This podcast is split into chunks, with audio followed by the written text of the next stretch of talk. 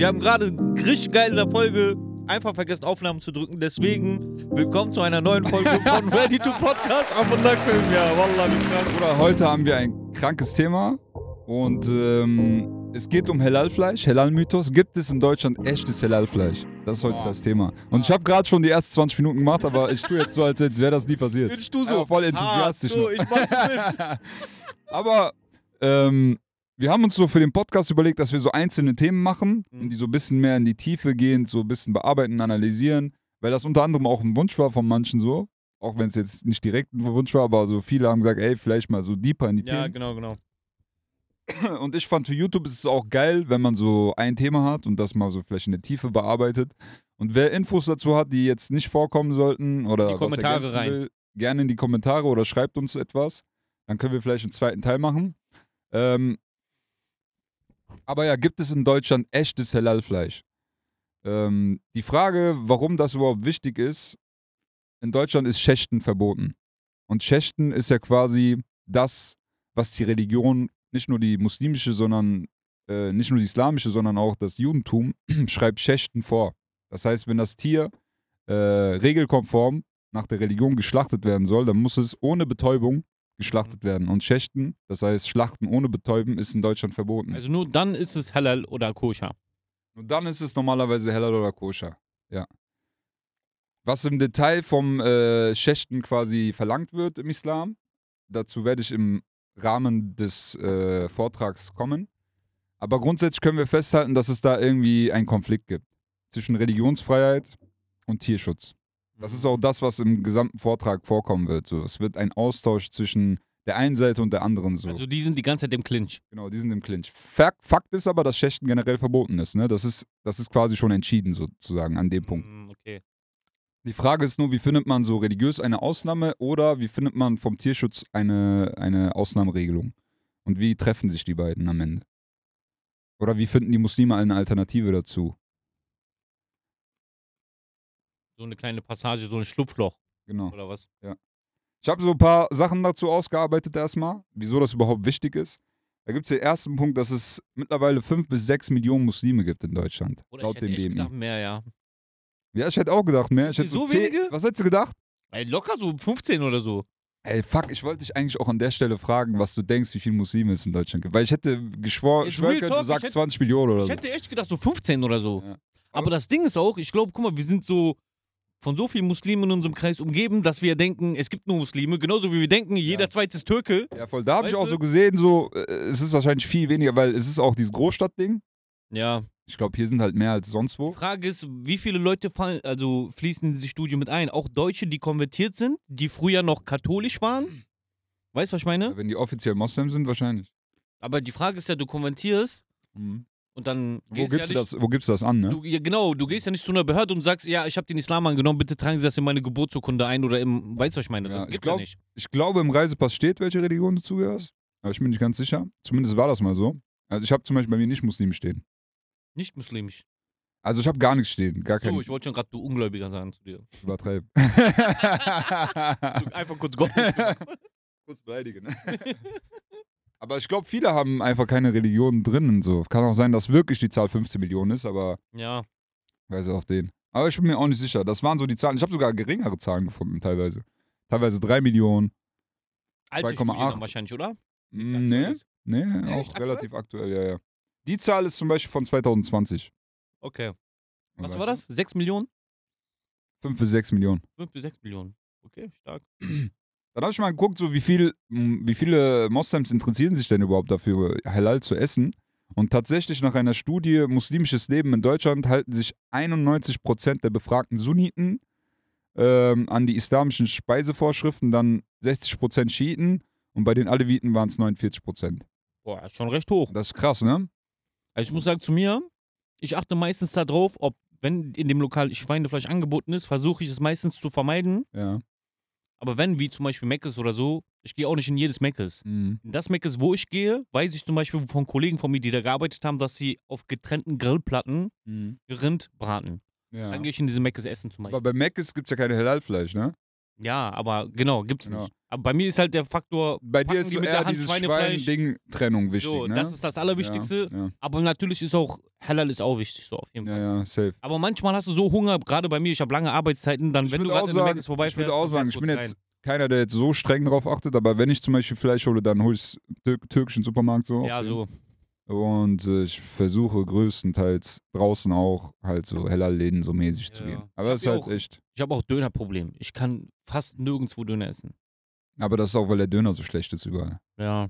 Und auch, ich gucke mir den Spieß an. Bruder, der Spieß sieht schon aus nach, du wirst in zwei Wochen sterben. Ja, aber das hat ja auch nichts mit heller zu tun, Bruder. Das So. hatte eher was mit gesund zu tun. Aber guck mal, das ist ein sehr wichtiger Punkt und da komme ich gleich zu, drauf Okay. zurück. Da komme ich ganz am Ende als Fazit sogar drauf zurück.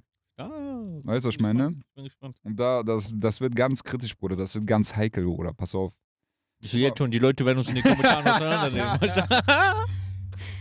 Dann habe ich mir noch so ein bisschen Gedanken gemacht, wie viel Geld fließt denn überhaupt in Halal-Fleisch? Und tatsächlich kam ich dann äh, im Rahmen des Lesens dazu, äh, eine Studie bzw. eine Marktforschungsstudie zu lesen, die sagt, dass im Jahre 2021 ähm, alleine was Halal-Lebensmittel angeht, das weltweite Marktvolumen bei 1,27 Billionen US-Dollar war.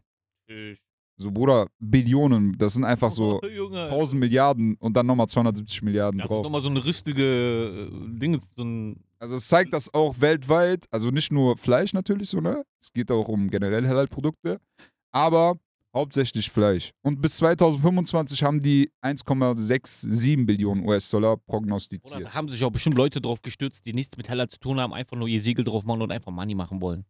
Da gibt es ja halt auch sehr viele so, ne? Wobei, das wird dann halt auch, wenn du schon sagst, Halal, wird das zum Teil auch kontrolliert, zumindest EU-weit. Ich weiß nicht, wie das in anderen Ländern Wie aussieht. so ein Institut oder was dafür. Ja, nicht, aber du kannst nicht einfach so Halal draufschreiben. So. Es gibt da schon gewisse Regelungen. Okay, stark. Aber nichts jetzt so Gibt es ein deutsches Institut, international anerkannt oder sowas.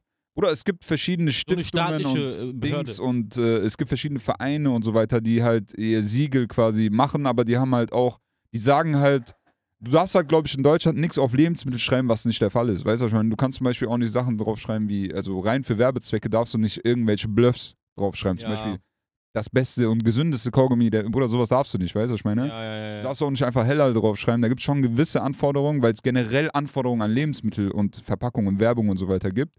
Und deswegen werden auch Vereine, die da sowas prüfen, werden quasi äh, hinterfragt. So, wenn die schon so sagen Heller, dann, dann müssen die ihre, äh, das, was die geprüft haben, halt vorweisen. Aber im Grunde genommen gibt es da eine sehr weite Auslegung. Es gibt nicht so ein so Rahmendings und äh, es gibt nicht so, keine Ahnung, diese zehn Sachen müssen safe eingehalten werden, damit du dieses Zertifikat drauf machen kannst, Mhm. sondern jeder kann sich das für sich ein bisschen weiter fassen oder ein bisschen enger fassen, weißt du? Und das ist das Problem bei Hellal-Zertifikaten so ein bisschen. ja, wenn es staatlich wäre, wäre es, glaube ich, nicht so problematisch. Ja, wobei staatlich und Religion ist halt immer schwierig, ne? Weißt du, was ich meine? Ja. Das ist halt, das kannst du, glaube ich, in Europa vergessen. So staatlich. Du könntest höchstens sagen, es gibt zum Beispiel dann vielleicht eine Firma, die jeder, dessen Siegel jeder kennt, so könnte man das machen. Und dann würdest du dieses wiedererkennbare Siegel, könntest du sagen, okay, guck mal, das ist von dieser Firma, ist das der Siegel. Und äh, wenn du Die das so, das geprüft. wenn du das ist so populär kriegst, dieses Siegel, dass jeder nur noch darauf achtet, dann könntest du die Firmen quasi notgedrungen dazu zwingen, dass die dieses Siegel haben wollen Mhm. damit die Leute, weil die, weil die Leute vertrauen nur dem Siegel. Und so könntest du das irgendwie so ein bisschen erzwingen, aber aktuell ist wirklich jeder, also da, unsere Leute achten gar nicht auf diese Hellal-Geschichte. Also du achtest, es gibt tausend Siegel, aber jeder guckt Ja. nur auf Hellal, steht da Hellal drauf, Ja, okay. ja, ja, ja, ja. Das ist auch, das rührt auch ein bisschen daher, dass äh, es gibt ja, also in, in der Religion gibt es ja auch dieses, ähm, wie nennt man das? Ich weiß nicht, also wenn einer zum Beispiel sagt, wenn du zum Beispiel zu jemandem zu Besuch gehst, ne? Und der bietet dir was an und der sagt, Bruder, das ist Hellal.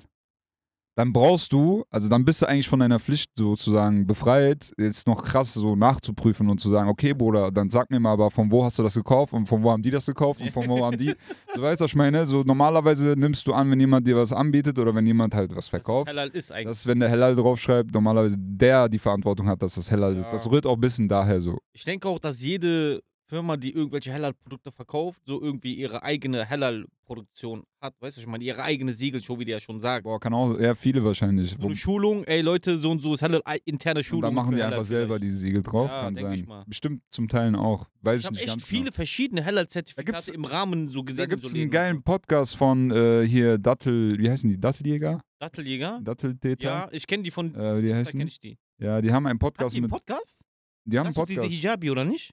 Da ist, glaube ich, auch ein Hijabi, aber da ist auch so ein Typ, der hat, glaube ich, den Podcast mit so einer Frau, die auch von einem Verein ist, die auch Heller-Zertifikate machen und die hat das mal so im Detail erklärt, habe ich mir auch mal rein, reingezogen. Hm. Das ist sehr interessant, gebt euch das mal. So einfach über YouTube ähm, Heller-Zertifikat eingeben, ich glaube, dann kommt das direkt. Okay, okay.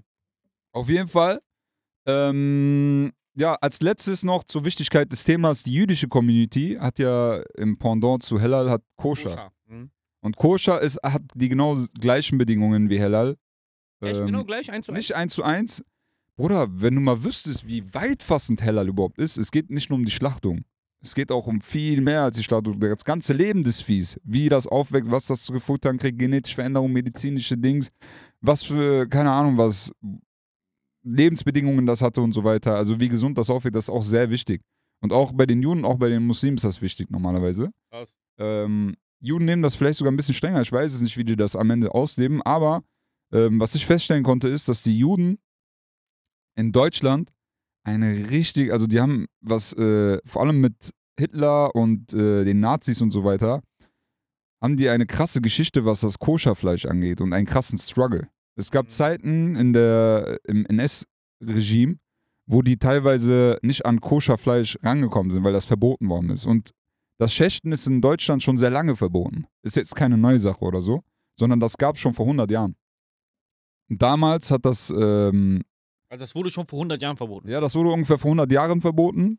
Und ähm, Tierschützer in Deutschland gibt es schon sehr lange. Und damals hat Hitler dieses äh, Naturverbundene und so weiter aufgegriffen und hat versucht, das für seine Zwecke zu nutzen. Vielleicht hast du schon mal gehört, dass Hitler halt viel Wert auf Natur und natürlich Leben und so weiter halt Ja. auch. Er war ein sehr grüner Politiker, sag ich mal, für seine Zeit. Und äh, er hat dieses Argument des Schächtens, dass das halt äh, für die Tiere sehr schmerzhaft sei und so weiter, hat er für sich aufgenommen und halt benutzt, auch gegen die Juden.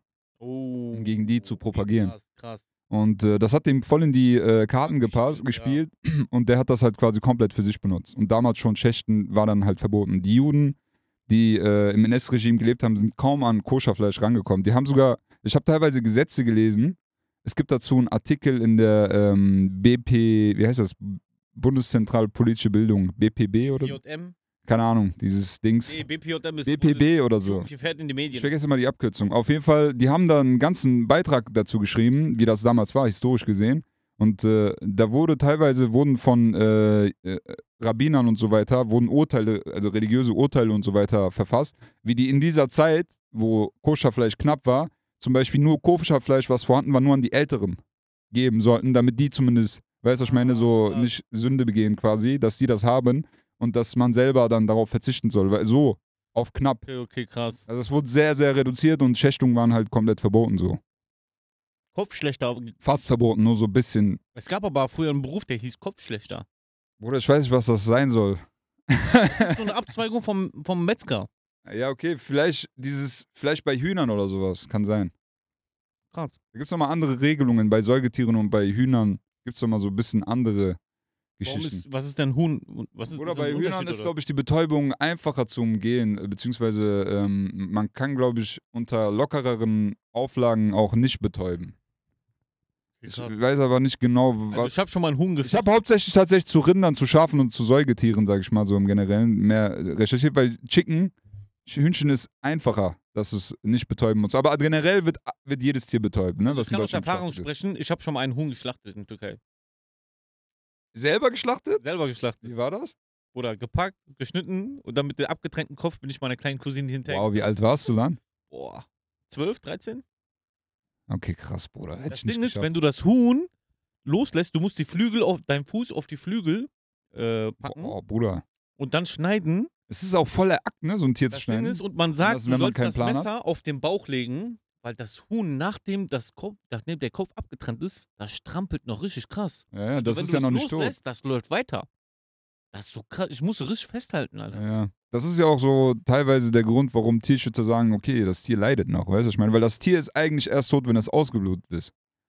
Das Davor- ist auch so eine Regelung, ne? Ist, wenn Oder darum geht's es ja. Das ist das ne? Problem ist im Kern, dass quasi die religiösen Vorschriften quasi dieses Ausbluten vorschreiben und bei uns, also beziehungsweise religiös gesehen, ist dem Islam wichtig, dass das Tier kein Blut mehr hat am Ende, dass es ausblutet Hm. und ähm, ja, bisschen, also dieses, äh, dass man nicht betäuben soll, geht auch so ein bisschen daran, dass man sagt, okay, das äh, Tier, wenn es nicht betäubt ist, hat einen aktiven Kreislauf. Das heißt, wenn du schneidest, am Hals oder wo auch immer, dann ist quasi der äh, Blutkreislauf noch aktiv und kann quasi besser ausbluten. Weißt du, was ich meine? Unter anderem. Und es geht auch darum, dass das Tier nicht sterben soll, bevor es Wenn du es nicht betäubst, ge- geschlachtet wird.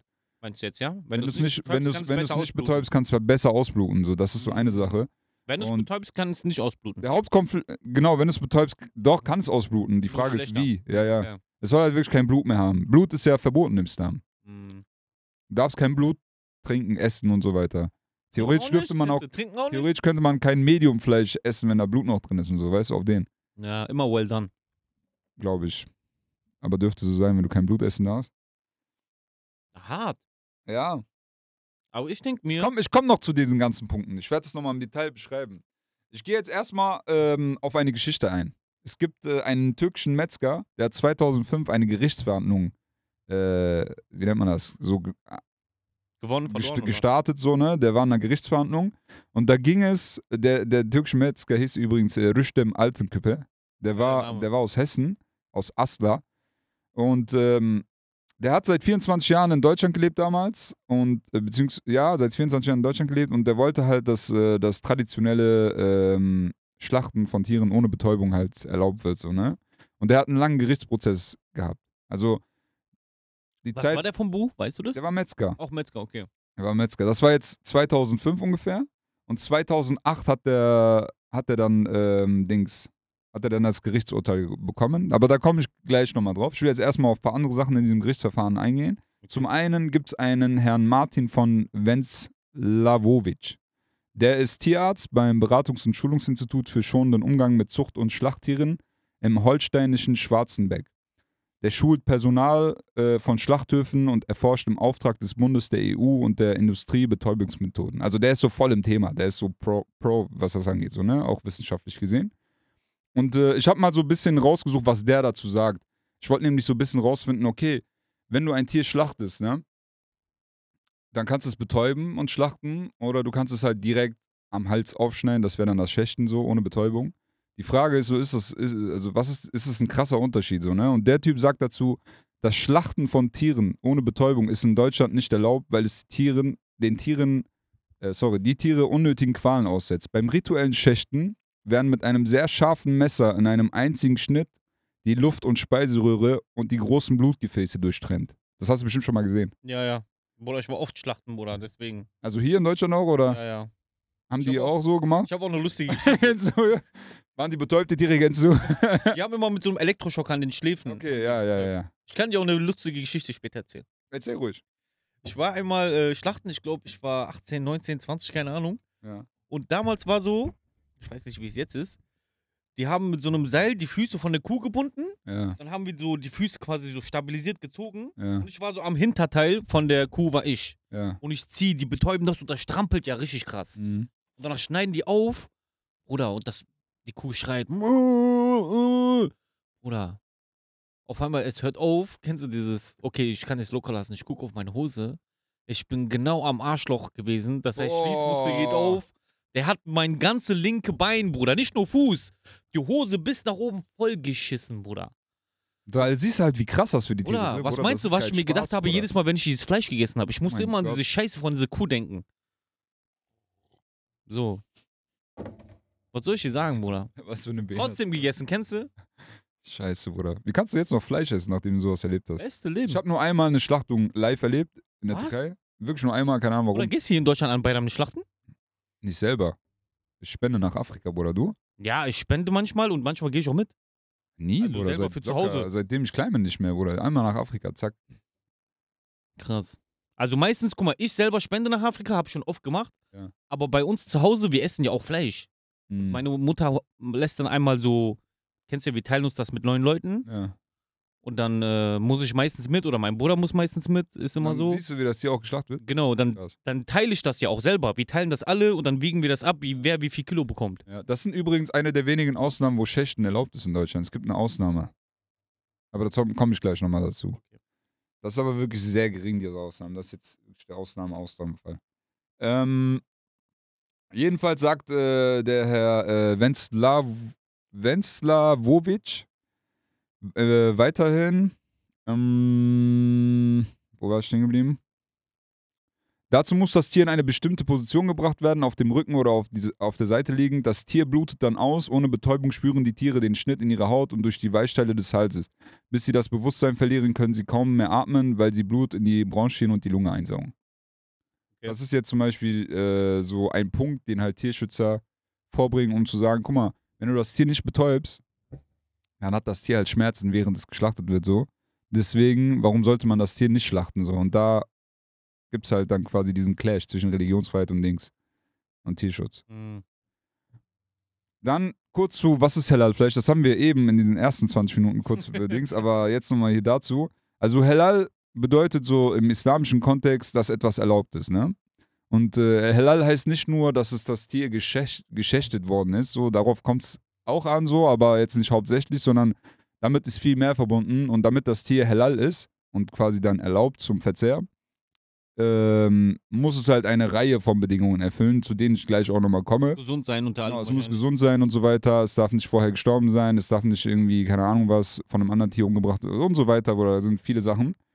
Ähm, hier kommt auch schon der Vers eigentlich. Das ist äh, Sure 5, Vers 3 im Koran. Heißt es: Verboten ist euch der Genuss vom Fleisch von verendeten Tieren, Blut, Schweinefleisch und von Fleisch, worüber beim Schlachten ein anderes Wesen als Allah angeruf, angerufen worden ist und was erstickt, zu Tode geschlagen, zu Tode gestürzt oder von einem anderen Tier zu Tode gestoßen ist und was ein wildes Tier angefressen hat, es sei denn, ihr schächtet es, indem ihr es nachträglich ausbluten lasst und was auf einem heidnischen Opferstein geschlachtet worden ist.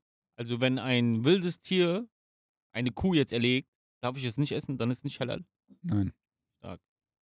Das darf vor allem nicht vorher gestorben sein, bevor du das schlachtest und ausbluten lässt. Mhm. Darum geht's auch. Das ist halt quasi dieser kleine Knackpunkt so, was so quasi diesen ganzen Konflikt Der herbeiführt. Grat. Genau, dieses stirbt das Tier jetzt beim Schlachten Dings oder stirbt das beim Betäuben oder weißt du, was ich meine? Ja, oder okay. wann, wie genau ist er und weil dieser Vers halt dann, je nachdem halt, wie es ausgelegt wird, ist es halt kritisch so, ne? Wie die Gesetzlage hier in Deutschland ist, wie du das dann betrachtest. Mm. Genau, ja, das habe ich schon. So, dann habe ich äh, hier nochmal die Frage separat aufgeschrieben: Erleiden die Tiere größeren Schmerz beim ähm, Schächten als beim Schlachten? Aber das habe ich ja gerade zum Teil schon Ja, beantwortet. ja.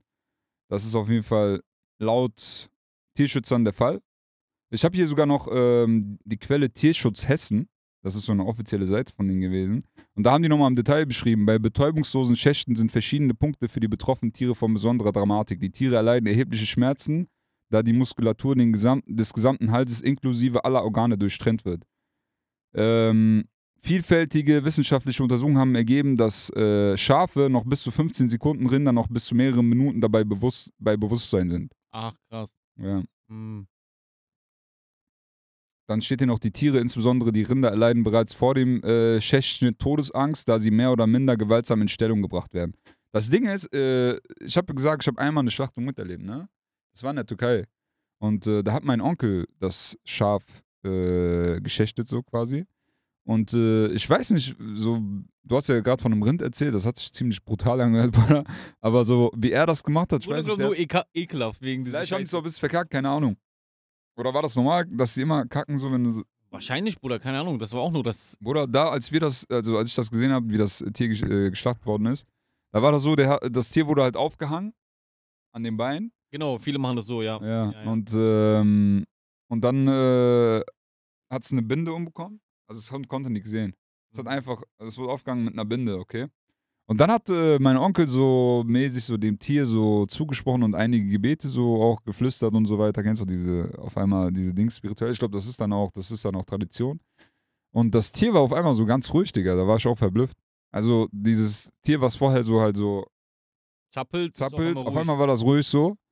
Und dann hat er so kurz darauf auch den, schon den Schnitt angesetzt so und dann habe ich halt auch kaum Zucken oder nichts mehr gesehen, Bruder. Dann war es schon vorbei. Glaube, das Tier spürt in dem Moment, okay, ich muss jetzt dran glauben wahrscheinlich. Ja, ich weiß nicht. Dieses Spirituelle, weißt du, durch Ja. diese Verse vom Koran. Das fand ich irgendwie so, ich weiß nicht. Ich stell mir das so ein bisschen. Ja, ich weiß, diese Nähe zur Natur ist vielleicht da mehr gegeben, als wenn du halt so eine Industrie hast, Bruder, wo du auf einmal 400 Rinder schlachten musst. Da Ja. ist halt wirklich gar kein Tierhaltung, Spirit Alter, und ja. gar kein Geist mehr, weißt du? Und das ist vielleicht auch das größere Problem, was wir haben im Tierschutz. Das Ding ist auch, Dass wenn du, du- jetzt ja. von der, geh mal auf irgendein Feld, wo Kühe sind und mach mal Bakara Sures an. Das ist so ein Vers. Oder hör auf, diese TikTok-Videos. Bruder, das stimmt wirklich. Weißt du, wo ich das getestet habe? Weißt du, wo ich das getestet habe? Mit Georgie bei Sammys Hochzeit. Da hat ja so auf so Land geheiratet. Weißt du doch, in Holland. Wo du so voll lange fahren musstest, bis du. Ja, du hast es da getestet? Ja, vom Das Auto. hat schon. geklappt? Das hat geklappt. Bruder, was? No joke, Bruder. Die sind gekommen, ja, ne, die so, ey, das. Assalamu alaikum, Shabab. Haben ja, dann sind die von weitem gekommen. Nicht so von 10 Kilometer. Aber die standen schon Die haben da. sich kurz zu dir gedreht und Dann dann haben sich gedreht, die gucken mich so an, dann haben sie sich in so eine Reihe gelegt, Bruder. Weil in Bakara Suresse, das ist ja ein Dialog über eine Kuh, die Moses mit Gott führt. Mhm. So. Das verstehen sie dann wahrscheinlich, weiß ich nicht, warum die sich dann zu mir gedreht haben. Salam alaikum, Shabab, wie geht's? So. Oder keine Ahnung, wieso das ist, kann Was ich sein. damit sagen will, Bruder, ich denke, die Tiere, Bruder, also ich finde generell, Bruder, erstens mal, wir leben in einer Welt, wo wir Tiere nicht selber schlachten. So, ne? wir, guck mal, ich sage, du hast es ein paar Mal gesehen, ich habe es auch ein, zwei Mal gesehen, so.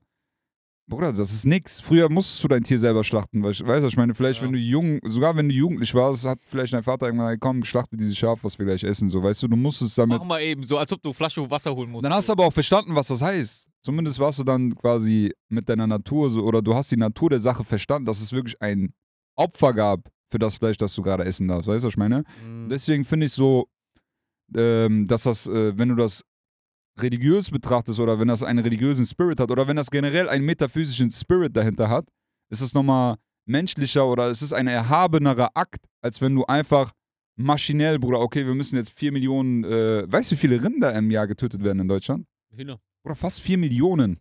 Krass. 3,9 irgendwas Millionen. Überleg mal, als wenn du so viele Rinder einfach so maschinell schlachten musst, damit du es in die Industrie äh, so liefern kannst, damit die da gekauft werden können. So, das ist halt irgendwo dann auch unmenschlich, weißt du? Ja, normal, das ist am Ende nur noch Kohlemacherei. Deswegen finde ich, eins zu eins dahin zu gehen, okay, ich muss das Tier jetzt schlachten, bevor ich es esse und so weiter. Oder auch, wenn wir jetzt das Opferfest nehmen zum Beispiel, dass Menschen da hingehen und selber die Tiere schlachten, so, ne? Das ist vielleicht, wenn du schon Fleisch isst, so, ne? Und Dings, Bruder, dann geh da hin und schlachte vielleicht mal selber so und dann, weißt du, ist doch besser, als wenn du gar keinen Bezug dazu hast und denkst, okay, Bruder, Fleisch wächst im Aldi im Tiefkühlregal, Bruder, so ist es nicht. Weißt du, was ich Ja, meine? ja, ja.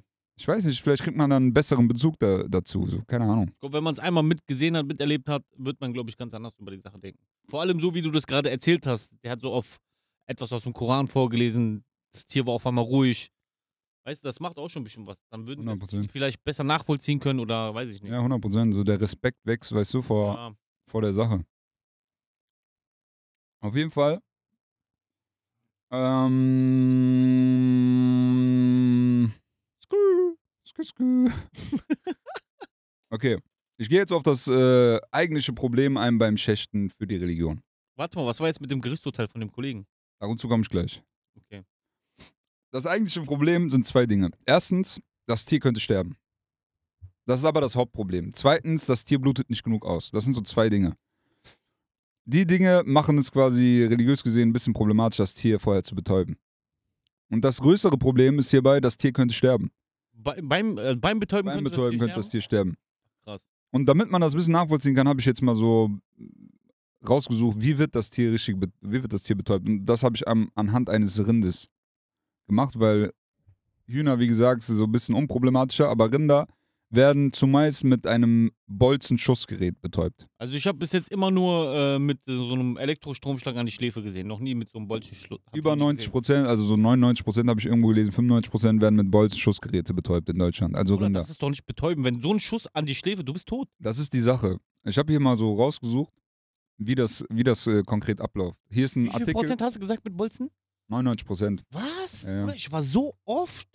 Und ich habe immer mit diese. Aber wahrscheinlich, weil du so Hellal-Schlachtung warst, ne? Weil genau. Elektroschock ist äh, quasi eine leichtere Betäubung als Bolzenschuss. Oder die machen das, das sind ja deutsche Farmen, wo ich war. Ganz normale deutsche Leute, wo so auch so muslimische Leute auch arbeiten. Ja. Vielleicht extra für den Tag Ja, dann mit kann Elektro. sein. Wie gesagt, Elektroschock ist leichter als Bolzenschuss, deswegen wird das bevorzugt. Mm, Also hier ist ein Artikel aus Welt der Wunder. Ich lese einfach vor. Aus tierschutzfachlicher Sicht ist der korrekt durchgeführte Bolzenschuss aus einem Schlachtschussapparat mit weniger als zwei Millisekunden das schnellste und damit wirkungsvollste Betäubungsverfahren. Der Bolzen tritt aus einem Schussapparat aus, der durch die Haut, durch den Schädel und dann in das Gehirn einschlägt Oder tot. beschreibt Werner Huber, Geschäftsführer der Altenberger Fleisch GmbH und Co. In München den Vorgang. Wenn man die Hörner und die Augen kreuzt, ungefähr einen Zentimeter höher, da ist der Punkt, der besonders empfindlich ist. Da werden die Tiere getroffen und betäubt. Der Bolzenschuss auf, aus einem Schlachtschussapparat ist ein wirkungsvolles Betäubungsverfahren von Tieren. Die Tiere sterben erst, wenn das Gehirn durch den Blutentzug nicht mehr mit Sauerstoff versorgt wird. Die Tiere werden dann noch werden dann nach der Betäubung am Hinterbein zur Weiterverarbeitung aufgehangen. Ich habe mich mal so ein bisschen näher befasst mit dem Thema und Bruder, das ist nicht betäuben, das ist Ja, ermorden, guck mal. Bruder. also, Das töten, Bruder.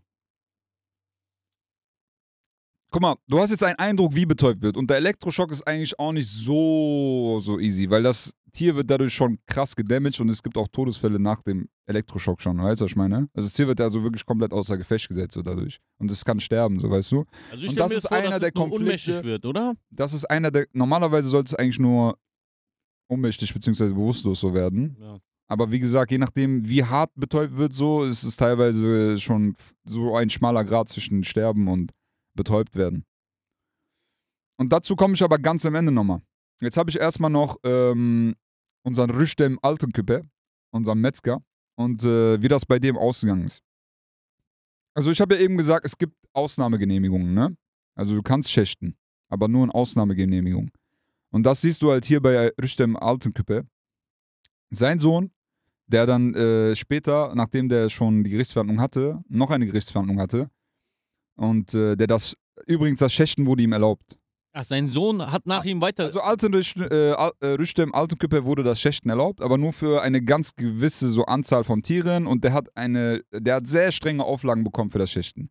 Also der kann zum Beispiel nicht schächten und das dann zum Beispiel auf dem Supermarkt verkaufen.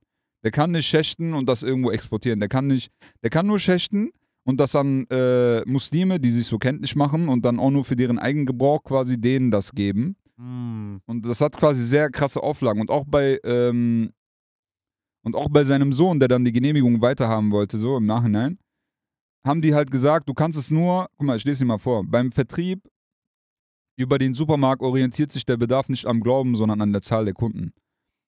Auch er persönlich kaufe gerne beim Türken Lammfleisch, das ist jetzt irgend so ein Beamter, der das gerade entscheidet, äh, obwohl er dafür keinen religiösen Grund hat. Und er sei laut Tierschutzgesetz Bedingung, es sei laut Tierschutzgesetz äh, Bedingung dafür, dass eine Ausnahme von der Pflicht zur Betäubung erteilt werden kann. Der türkische Me- Metzger Rüstem Altenküper aus dem mittelhessischen Asta darf nach einem Beschluss des Gießener Verwaltungsgerichts betäubungslose Tiere schlachten, also schächten. Mit dem Beschluss gab das Gericht am Mittwoch dem Eilantrag des Mannes statt und genehmigte die Schächtung von zwei Rindern und 30 Schafen in der Woche unter Auflage. Bruder, zwei Rinder und 30 Schafe so. Schon wenig, oder? Das ist schon wenig für einen großen, so sag ich mal, so Metzger, ne? Die Ausnahmegenehmigung habe er nur erhalten, weil er mit Erklärungen von potenziellen Abnehmern des Fleischers der Tiere den Bedarf von Schächtungen nachgewiesen habe. Bruder, überleg mal, was für ein Aufwand. Du musst von Leuten, so, die halt das unbedingt so religiös gesehen so wollen, Ja, ja. musst du nach, weil So, so ein äh, Nachweis Ja. mit Unterschrift die wahrscheinlich. Tiere müssen aber beim Transport, beim Ruhigstellen und der Schächtung selber alle vermeidbaren Leiden und Schmerzen erspart bleiben. Die Schächtung müsse von einem Amtstierarzt überwacht werden. Außerdem darf der Metzger das Fleisch nur an Endverbraucher abgeben. Wenn Moscheevereine oder Geschäfte es bezögen, sei nicht klar, an wen das Fleisch letztendlich verkauft werde. Und er Oh, muss das Fleisch. Wie soll der die Auflagen das einhalten? Ist unmöglich fast schon, weißt du, was ich meine? Das weißt du, was das ist? Das ist einfach nur kommen, wir erlauben es ihm, aber Ja. unter so strengen Auflagen, dass er gar ich- keinen Bock damit darauf ich hat. zeigen, welche, das sind diese Ausnahmegenehmigungen, wann du schächten darfst. Also eigentlich ist Schächten verboten. Deswegen können wir festhalten, Schächten ist eigentlich verboten. So weißt du, was ich meine? Ich komme auch gleich nochmal dazu, wie viele Tiere überhaupt geschächtet werden in Deutschland. Meine Frage wäre aber, warum hat, warum hat dein Sohn noch mehr Auflagen bekommen als sein Vater? Der hat genauso wahrscheinlich Auflagen bekommen, ich weiß es nicht. Ich weiß nicht, was der vorher für Auflagen bekommen hat, aber der hat da auch Auflagen gehabt. Wahrscheinlich, weil sich wieder irgendwelche Tierschützer beschwert haben und die sich gedacht haben, komm, wir stellen die mal ruhig. Wir machen Nee, ich glaube, die, die au- äh, Dings ist abgelaufen bei dem. Deswegen hat sein Sohn nochmal Antrag gestellt. Ah, Ich weiß nicht, ob das so eine zeitliche Limitierung hatte, keine Ahnung. Mhm. Ähm, dann habe ich nochmal hier so Halal-Kennzeichnung von Und ganz Lebensmitteln. kurz, stark an den Rüstem habe, dass du. Ah, dass der so gerichtlich auf auf Vorgang ist, ne? Von Viele hätten gar keinen Bock da drauf. Ein Applaus an dich, Bruder. Wallah. Abujin. Bester Mann. Dann haben wir eben in der ersten Ding über diese Halal-Zertifizierung oder haben wir Hm, haben wir nicht. jetzt haben wir nicht. Also, guck mal, es gibt ja den Lösungsversuch von Halal-Zertifikaten, ne? Mhm. Das Problem bei Halal-Zertifikaten ist, es gibt, also ich habe es hier mal aufgeschrieben, es gibt kein, ähm, wie nennt man das? Das ist lebensmittelrechtlich nicht geschützt, genau.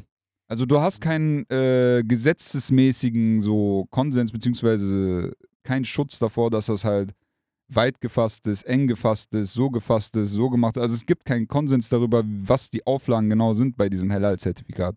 Es gibt Vereine, die machen Halal-Zertifikate, die haben dann ihre eigenen Auffassungen von Dingen. Die sagen zum Beispiel, okay, für mich ist Halal, wenn das so und so ist. Für, die, für mich ist, weißt du, was ich meine? Und das unterscheidet sich extrem. Eigene Richtlinien. Es gibt eigene Richtlinien und teilweise ist das sogar eher verwirrend als äh, so orientierungshelfend, so sag ich mal. Ah, okay. Und es gibt über hunderte von Halal-Zertifikaten, die ihre eigenen Halal-Zertifikate machen. Die werden zum Teil kontrolliert so, aber auch nur insofern, als dass die generell irgendwelche Auffassungen haben, müssen die die dann kontrollieren. Das heißt, du kannst dich auf jedes Lebensmittel einfach Halal schreiben, aber diese Halal-Zertifikate können sich in sich schon krass unterscheiden. Deswegen ist es wiederum nicht so ganz, Also der Laden kann ein anderes Halal-Zertifikat Ganz haben genau. als der ganz andere. ganz genau. Wir haben ja eben schon besprochen, war das eben? Mit dem, äh, wie könnte man das einheitlich regeln? Ja. Also gesetzlich ge- wird es niemals geregelt werden in Europa, denke ich mal. Also es sei denn, Bruder, was weiß ich, du weißt, was ich meine. Ich wollte gerade sagen, ich sag lieber nicht. Guck mal, einzige Möglichkeit, wie ich mir so vorstellen kann persönlich, ich habe es jetzt nirgendwo gehört, aber äh, man könnte es so machen, wenn ein bestimmtes Zertifikat, was halt so ein gewisses äußeres, so wieder, einen gewissen Wiedererkennungswert hätte, wenn das quasi von der Masse der Muslime anerkannt werden würde, wo Ja. man sagen wird, ey, die haben sich jetzt darauf geeinigt, dieses Zertifikat von dieser Firma, das ist bekannt, dass das halt safe halal ist. Da gibt es auch einige Firmen, aber es gibt nicht die eine Firma, weißt du, was ich meine, wo man sagt, okay, Mhm. das ist es. So, wenn sich alle darauf einigen könnten und jeder, jedes Unternehmen halt von, diesem, von dieser Firma sein Zertifikat holen müsste und die kontrollieren die, weißt du, was ich meine? Mhm. Dann könnte man das so unter den Muslimen selbst, privat quasi klären, dass quasi alle sich auf ein Zertifikat einigen, wo man sagt, ey, das ist safe, ja, nee, da 100 Prozent. Und wie gesagt, es gibt Zertifikate, die, wenn man sich ein bisschen näher damit auseinandersetzt, so sind, aber im großen Teil gibt es einfach so eine Bandbreite von verschiedenen Zertifikaten. Und wir haben ja auch eben gesagt, Grund dafür ist unter anderem, dass die Muslime halt, sage ich mal, wenn jemand Halal draufschreibt, darauf vertrauen, das ist Halal. Weil es gibt Genau. bei uns dieses Prinzip von, oder wenn jemand dir was anbietet oder dir was verkauft und sagt, ey, das ist das, dann du Vertraust kannst, ihm. du kannst nachforschen, so, ne, wenn du skeptisch bist über seine Vertrauenswürdigkeit, so, aber man hat sich halt grundsätzlich darauf geeinigt, so, wenn jemand Halal sagt, okay, dann ist die Verantwortung bei ihm. ihm, genau. Wenn er das da schon da drauf schreibt, dann ist es seine Verantwortung. Das, Seine also, Sünde dann nicht mehr so, meine. das ist ein bisschen so diese Sünde abgeben, so mäßig. So, schon, ich bin raus. Wobei, ja, ich weiß nicht. Das ist halt dann die Frage so. Mm, genau, das ist das Problem mit Halal-Zertifikaten. Dann Import wäre vielleicht so eine Möglichkeit. Habe ich mir aufgeschrieben. Boah, wie, wie viel, Bruder, Fleisch ist jetzt schon unbezahlbar. Wie viel soll das dann kosten? Ja. Unter anderem gibt es aber auch immer weitere Verbote des Schächtens in ganz Europa. Das EuGH, das europäische, der Europäische Gerichtshof, hat äh, EU-Ländern sogar ähm, erlaubt, das Schächten zu verbieten. Also es ist vom Europäisch, europäischen Gesetz her erlaubt, in seinem Land Schächten zu verbieten. Weißt du, soweit ist es eigentlich. Also das heißt, Mm, wenn du willst, kannst du einfach so umsetzen. Es ist unproblematisch. So. Deswegen ist unter anderem in den Niederlanden, Schweden, Dänemark, Polen, Liechtenstein gibt es ein Verbot zu schächten. Sogar in Belgien gibt es ein Verbot zu schächten. Das wusste ich gar nicht. Nur in der äh, Region Brüssel Hauptstadt darfst du schächten. Und das auch nur in gewissen Metzge also Großfabriken, wo du okay, schächten darfst. krass. Also es gibt sehr strenge Auflagen, was das Schächten angeht, wirklich in ganz Europa. Deswegen Import macht eigentlich auch keinen Sinn. Aber Niederlande hätte ich jetzt nicht gedacht. Weil ich kenne viele, die ihr Fleisch aus Niederlande holen, aus Belgien, dann vielleicht aus den Fabriken, wo du sagst, holen die Fleisch hier Fleisch. Ja, wahrscheinlich äh, Brüssel, Hauptstadt. Ja, weil Jalal holen viel aus Bil Belgien und sowas. Ja, Ja. Das hat sich zum Beispiel wie Akfab gesagt, in der Hauptstadt darfst du. Das hat sich Akfab gefragt, der Dönermann, wo wir ja eigentlich diesen Gast einladen wollten. Ich hatte ihn gefragt, kennst du einen von Dönerproduktion, der Bock hat? Mm, Und der meinte Belgien? Der meinte, ich kenne einen, der wird aber bestimmt niemals kommen. Und der hat mir dann gesagt, weil viele Suleiman Jalal holen aus Belgien und so sagt er. Das Ja, habe ich von dem. Ja, die einzige Lösung, die übrig bleibt, Bruder, und das ist am Ende des Tages die Lösung, die aktuell praktiziert wird, die ich mir rausgesucht habe. Und da habe ich wieder ein Zitat von Angela Dinger. Geiler Name, ne? Für, die, für eine Lösung des Heller-Mythos. Die Hijabi wenigstens. so. Damit vertrauenswürdig ist. Die ist Fachreferentin für Profi. Profi. Profi. Profi. Pro. Ich glaube, so ist es auch gedacht. Profi, Profi. ja. Bruder, die sagt folgendes: Hellal-Schlachtungen in Deutschland sind nicht qualvoller als herkömmliche Schlachtungen. Man denkt sich jetzt, äh, wie? Aber es ist ganz einfach. In Deutschland wird nur in äußerst geringen Mengen geschächtet. Von den 3,8 Millionen geschlachteten Rindern jährlich sind nur ein paar tausend, also unter einem Prozent geschächtet worden. Wie gesagt, mit diesen krassen Auflagen und so. Ja, ja, ja. Religiöse, omni-religiöse Zwecke so. Die meisten Rinder und auch das Geflügel, das Halal in Deutschland geschlachtet wird, wird vorher betäubt. Mhm. Der Betäubungs- und Tötungsvorgang unterscheidet sich dabei in gar nichts von einer klassischen deutschen Schlachtung. In gar nichts. Der Unterschied besteht nur darin, jetzt rate, du Woran? weißt es, Woran? dass ein gläubiger Muslim die Betäubung und die Tötung vornehme und sich nach Mekka ausrichte. Also diese traditionellen Ah, Schlachtungsdinger. Also am Ende des Tages essen wir eigentlich dasselbe Fleisch wie jeder andere. Nur die Schlachtung an sich wird halt mit Bismillah im Namen Namen, Gottes Gottes und so weiter durchgeführt. Und ansonsten unterscheidet sie sich in gar nichts von der normalen Schlachtung. Ah, Also das Fleisch, was wir in Deutschland als Halal essen, ist quasi einziger Unterschied ist, dass jemand kommt und sagt Bismillah Rahman Rahim und ja. schlachtet und der Rest ist ganz normales Fleisch so. Bis zu diesem bis, zu, bis zum Messeranschnitt so quasi Ansatz. okay, krass, krass. Das ist krass, ne? Aber guck mal, jetzt komme ich auf eine Sache so und das ist so ein bisschen das Fazit so. Diese Schlachtung, ne, mit Betäubung und so weiter, ist im Grunde genommen tatsächlich, wenn du es weiter fasst, religiös gesehen, auch international anerkannt. Mhm. Grundsätzlich mit Betäubung. Ich habe ja gerade die ganzen Probleme mit der Betäubung so ein bisschen aufgezählt. Es gibt ja einmal das Problem, dass das Tier sterben könnte, so, ne? Mhm. Aber das ist bei gewissen Betäubungsarten nicht so wahrscheinlich. Es ist sehr unwahrscheinlich. Das Tier wird eher betäubt. Zum Beispiel bei der Bolzenschlag. Boah, das stimmt, das Bruder Guck kann mal, mir es gibt erzählen, verschiedene er. Bolzenschlag. Es gibt einmal den Bolzenschlag, den ich vorgelesen habe, wo das durchdringt, ne? Und es gibt den Bolzenschlag, wo das nicht durchdringt. Da ist das Tier aber nicht so krass betäubt. Da ist es zum Beispiel für ungefähr eine halbe Minute betäubt und dann muss es direkt geschlachtet werden. Es gibt äh, den Elektroschock, der noch geringer als der Bolzenschlag betäubt, wo das Tier safe nicht stirbt. Mhm. Also es gibt verschiedene Arten von Betäubungen und Muslime greifen darauf zurück. Und ich habe hier mal etwas äh, von Dianet rausgesucht. Ich dachte vielleicht ein bisschen repräsentativ, zumindest so international. Äh, Wer es nicht weiß, Dianet ist äh, eine staatliche Einrichtung zur Verwaltung religiöser Angelegenheiten in der Türkei. Und das ist so mäßig die Einrichtung überhaupt so, was äh, in der Türkei halt Wie der Religionsfragen Vatikan angeht. quasi Ja, so. Rom. Und die haben auf die Frage, ob die Betäubung religiös gesehen okay sei, also bei der Schlachtung, haben die geantwortet, unsere Religion verlangt, dass alle Lebewesen gut behandelt werden. Tatsächlich wollte der Prophet, dass das Tier beim Schlachten nicht gefoltert wird. Die Hauptsache ist, das Tier nach der bekannten klassischen Methode zu schlachten. Um dem Opfer jedoch nicht zu große Schmerzen zu bereiten, ist es zulässig, das Tier während der Schlachtung durch Elektroschocks, Narkose oder eine ähnliche Methode zu betäuben. Also sogar Dianet sagt, Mhm. es ist okay, das Tier zu betäuben, so, ne? Nachdem das Tier jedoch betäubt wurde, muss ihnen die Kehle durchgeschnitten werden, bevor es stirbt. ja, Also okay. wichtig. Auch bei Bolzenschuss, wenn du es halt durch den Schädel machst, so, wo das Tier irgendwann sterben wird dann dadurch, musst du das halt schnell schlachten, so bevor es stirbt. Wenn das Tier vor der Schlachtung durch einen Schock stirbt, wird es nicht geschlachtet und sein Fleisch wird nicht gegessen. Okay. Weißt du? Also es ist wichtig, dieses, das Tier darf nicht sterben, bevor der Schnitt kommt und das direkt ausblutet. Das Tier muss mit dem Ausbluten sterben, so weißt du, dass ja, darum ja, ja. geht's. Mhm. Ähm, ja. Was sagst du dazu so? Bisschen? Bruder, also vor allem die Aussage von Dianet hätte ich jetzt so nicht erwartet. Krass, ne? Und das ist auch, das ist die generell so, wie nennt man das? Das ist die äh, größtenteils vertretene Meinung. Okay, weil Dianet ist ja auch eine sehr, sehr große Einrichtung. Ja. Aber ich hätte jetzt nicht gedacht, dass sie sagen, okay, man darf betäuben und so. ja. Aber Bruder, diese Sache mit diesem Bolzen, der in den Kopf dringt. ja. Bruder, mir kann keiner erzählen, dass das Tier nicht direkt Das stirbt. Tier stirbt Kann da mir nicht direkt, erzählen. das Tier stirbt danach im Anschluss aber darauf. sofort. Ein Bolzenschuss durch den Kopf. Ciao. Du triffst bei dieser Sache halt einen gewissen Teil des Gehirns, wo deine Empfindungen wahrscheinlich sind oder so. Und ähm, ich weiß nicht, also ich habe viel dazu gelesen, ob das Tier direkt stirbt und es gibt verschiedene Bolzenschuss-Anwendungsmöglichkeiten. Und tatsächlich benutzen Muslime wahrscheinlich eher, also wird darauf geachtet, dass halt bei Hoffe ich mal, Bruder. Vielleicht Wenn du es nur an die Schläfe hältst, okay, dann kannst du wirklich äh, unmächtig werden. Genau, da gibt es halt sowas, was, es gibt so einen Durchschuss und es gibt auch etwas, was nur das Gehirn quasi so, so wie so ein Schlag auf deinen Kopf, so Also die beste Methode für uns wäre wirklich dieser Elektroschock. Elektroschock, glaube ich, ja. Das ist auch wirklich, ich habe noch wirklich, ich war oft dabei. Ich weiß halt nicht, inwiefern, wenn jetzt, guck mal, wenn jetzt der, der Schlachtimam oder was auch immer, der Typ, äh, der muslimische Schlachter kommt, inwiefern der vorher halt bestimmen kann, ey, oder wie die das genau machen in der Umsetzung, wäre mal interessant zu wissen, weißt du, was ich meine? Dafür Ja. wäre mal ein Gast cool, so. Mhm. Weil das ist schwer rauszufinden, so, wie willst du das nachlesen? ja, ja. Das ist halt die Praxis. Mhm. Das wäre halt cool, aber so im Grunde genommen ist es interessant zu wissen, so, okay, guck mal, das ist so ein so Detailding so.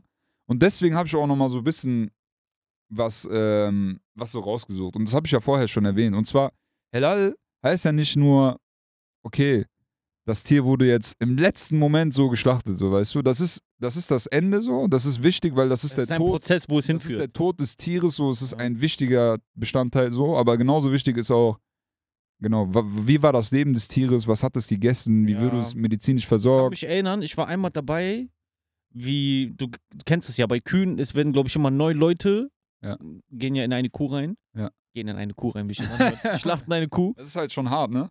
Und ähm, das ist aber auch, glaube ich, ähm, eine Rechtsschule. Frage von der, welcher Rechtsschule du bist. Es gibt Ja, ja, sogar viele verschiedene Rechtsschulen. ja, es gibt ja. Hanifi, Maliki.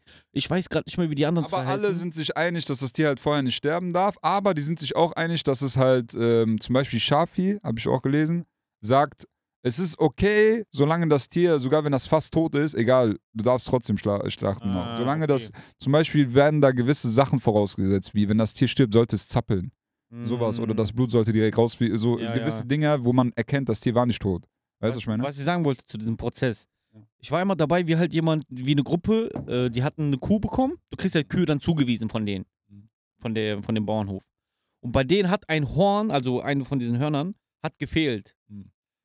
Und die haben dann extra einen Hodja angerufen. Die haben gefragt, ey, guck mal, bei uns an unserer Kuh fehlt, fehlt ein Horn. Mhm. Ist es halal oder ist es nicht halal? Okay. Und ähm, der äh, Hodja hat dann gesagt, der Imam hat gesagt, ist das Horn abgebrochen? Der meinte, nein, es ist so gewachsen. Also es war so abgerundet. Mhm. Es ist quasi so fehlgewachsen. Das eine Horn so und das andere war so klein. Mhm. Er meinte, okay, dann darfst du das, dann ist es halal, wenn du schlachtest. Weil es Okay. nicht abgebrochen ist. Wenn es abgebrochen wäre, wäre es krank oder was? Oder? Ja, dann wäre es halt irgendwie so ein Schaden, der im Nachhinein hinzugefügt wurde und dann wäre es dann wahrscheinlich nicht mehr halal. Ach, krass, okay. Also die haben den extra, die haben drei verschiedene Hodjas extra angerufen, Echt? um sich abzusichern. Davon weiß ich jetzt nichts, weil das Tier ist ja noch am Leben, oder nicht? Ja, das war halt das, was ich so miterlebt habe. Okay, krass. Wo wir jetzt über den Prozess zum Schlachten Vielleicht gibt es ja hingehen. irgendwas, was dann in seinem Leben dann irgendwie vielleicht. Vielleicht, ich weiß es nicht. Oder, oder hat er wegen Krankheiten vielleicht gesagt? Kann auch sein, dass er wegen Krankheiten war. Ich habe halt, wie gesagt, nur das Telefonat. Die haben drei verschiedene Hodjas gef gefragt und alle drei haben das gleiche gesagt. Okay, krass. Ja, keine Ahnung. Also wie gesagt, normalerweise, wenn das Tier nicht gestorben ist vor dem Schlachten, dann ist es okay. Weißt du, was ich meine? Mhm. Oder wenn es nicht irgendwie. Ist auch dann wahrscheinlich wieder so eine Frage von Rechtsschule, Bruder. Das wird wahrscheinlich wieder sowas sein. Ja, ja, wahrscheinlich. Also was das Leben genau betrifft und was da nicht sein darf, weiß ich nicht ganz genau so. Auf jeden Fall ist halt wichtig, dass das Tier, guck mal, und da komme ich jetzt dahin. Ich lese jetzt einen Koranvers vor, okay? Mhm. Und ich finde so, das ist so eine Sache, wir, wir achten sehr auf Halal und dies und das so, ne? Aber wichtig ist auch, was ist eigentlich die Essenz der Religion? Was verlangt die Religion im Kern, oder? Ja, das ist so das Wichtigere so sogar, wenn man so will. Und nicht diese, ja, der hat das, Bruder, was ist die Essenz der Religion so? Was verlangt die im Grunde? Und die verlangt, und ich lese vor, ihr Menschen, esst von all dem, was es auf der Erde gibt, soweit es erlaubt, aka Halal, und gut, Okay, halal. und gut, und das ist aka Tayyib, das ist ein anderes religiöses Wort, ist. Das ist Sure 2, Vers 168, wer es äh, nachschlagen will. Und hier sehen wir so, das ist quasi die Grundessenz von dem, was man laut Religion essen soll. Er- Ess von dem, was erlaubt ist, halal, also was die Vorschriften erlauben, also ess kein Schwein und so, aber ess von dem, was erlaubt ist, und ess von dem, was Tayyib ist, also was gut ist. Der sagt Also dir, ist und der sagt ist. dir nicht, ess von dem, was halal ist. Iss, was du willst, Hauptsache halal. Der sagt, ess von halal, aber ist auch Mhm. von gut. Also gut heißt hier in diesem Sinne gesund. Weißt du, was ich meine? Vor allem gesund, was Essen angeht. So gut für dich und nicht schädlich. Weißt du, was ich meine? Und das ist etwas, worauf wir gar nicht achten, Bruder. So, so diese, manchmal, wir sind so dieses, okay, ist heller, Bruder, gib ihm Döner, was weiß ich. Ekelhaft. Du hast ja gerade gesagt, ich esse bei Akifarbe. Ja. Du isst Tayyib, Bruder, du isst das Gute. Weil ja, du siehst, ja. das Fleisch bei dem ist stark. Bruder, du gehst in irgendeinen Dönerladen, Bruder, das Fleisch ist am Arsch, Bruder. ist das nicht? Das ist Ermordung nicht, aus, Bruder. das Alter, ist nicht Tayyip, Bruder, für dich ist das nicht, weißt du, meine? Ja, ja. Das ist, nur weil es halal ist, Bruder, dann, dann, guck mal, dann kannst du auch sagen, ich esse bio gezüchtete Schwein, dann hast du auch einen Teil erfüllt. Dann hast du Tayyip erfüllt, du hast aber nicht halal erfüllt, weißt du, was ich meine? Dann, Bruder, wir müssen auf beides achten. Wir können nicht, wenn schon, denn schon, so, weißt du, was ich meine? Bruder.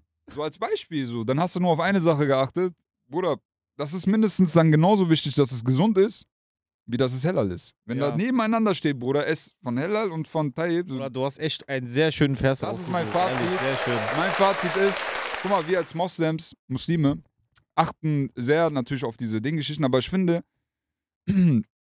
auf etwas zu achten, wie zum Beispiel Massentierhaltung. So, wie viele Muslime siehst du, Bruder, die krass auf Massentierhaltung achten, Bruder? Keine, Bruder. So, auf- null. Steht da halal oder nicht? Nur da. Weißt du, was ich meine? Wir sollten auch auf sowas achten. Wo ist das Tier groß geworden? Was hat es zu sich genommen? So, was für Mhm. Freiheiten hatte es? So, wie ist es überhaupt gezüchtet worden und so weiter? Das ist nämlich genauso wichtig laut Religion, wie dass es halal ist. Ja. Weißt du? Und ich finde, das ist so eine gute Grundessenz. Im Grunde genommen, ob das Tier jetzt äh, mit oder ohne Betäubung geschlachtet wurde, das wurde sogar von den Gelehrten als quasi fast schon egal gedeutet, so, solange es jetzt nicht vorher gestorben ist und so weiter. Aber, dass es gesund ist, sein soll, was du essen sollst, Bruder, da hat keiner gesagt, ist egal, mach locker. Das ist, weißt du, ich meine, das ist ein essentiell wichtiger Part. Darauf können wir uns zum Beispiel fokussieren und gucken und uns besser ernähren, besseres Fleisch kaufen. Es gibt zum Beispiel diesen Bio, äh, es gibt übrigens kein Bio-Halal-Fleisch, aber gut gezüchtetes, sag ich mal, ähm, Halal-Fleisch ähm, in Wuppertal. Den Typen habe ich tausendmal angeschrieben. Ich meinte, Bruder, komm, Podcast, irgendwie, der hat es nicht gesehen, ich weiß es nicht. Aber so, weißt du, ich meine, holt Fleisch Mhm. da oder holt von guten Metzgereien. Stark. So, Also, Bruder, Weißt du, geiles als- Thema. als Dings, Kernessenz. Echt geiles Thema. Ich hoffe, wir kriegen vielleicht noch jemanden, der auch das Thema nochmal aus der. Ey, Wenn ihr Praxis- Leute kennt, labert die an, schreibt den, schickt den unseren Podcast. Die sind gerne herzlich willkommen. Die können gerne auch mal was dazu sagen. Wenn ihr irgendwelche Informationen noch habt, was Heller angeht, schreibt es in die Kommentare. Lasst ein Like da, lasst ein Abo da. Bruder, ähm, sehr schöner Abschluss vor allem. Danke, Bruder. Asna Salek auf jeden Fall. Und äh, ich würde sagen, schaltet ein, wenn es wieder heißt Ready to Podcast. Die Quellen gibt's übrigens in der Beschreibung. Ich habe sehr viele Quellen, falls jemand nochmal deeper reinlesen will. Und wenn ihr was ergänzen wollt oder ich irgendwas vergessen habe, Bruder, kann Schreibt in sein, die Kommentare. ballert rein. So, das ist so das, was ich rausgefunden habe. Ich fand es sehr interessant und ihr wisst Bescheid. Bis zum nächsten Mal.